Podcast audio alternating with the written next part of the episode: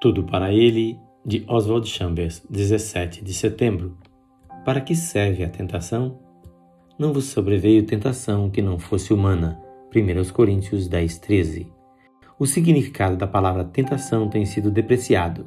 Tendemos a usá-la mal. Tentação não é pecado. É algo que, sem dúvida, teremos que enfrentar se somos humanos.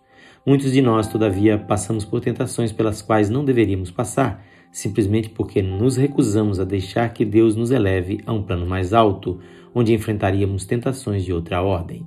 A disposição interior de uma pessoa, ou seja, aquilo de que é constituída sua personalidade, determina o que o tentará exteriormente.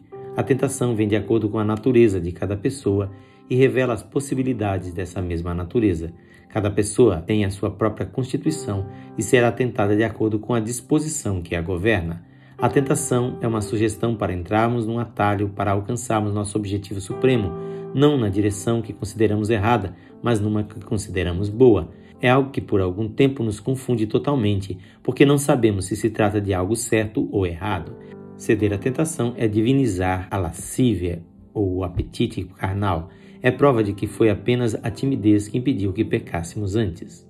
Não podemos nos esquivar da tentação, pois ela é essencial a uma vida espiritual bem desenvolvida. Cuidemos, contudo, para não pensarmos que as tentações que enfrentamos são diferentes das de todo mundo. O que estamos passando é a herança natural da raça humana, experiências porque todos os homens já tiveram de passar. Deus não nos protege das tentações, ele nos socorre em meio a elas, conforme Hebreus 2,18. Quem faz esta leitura é seu amigo, pastor Edson Grando. Que o Senhor Jesus abençoe a sua vida e o livre de todas as tentações.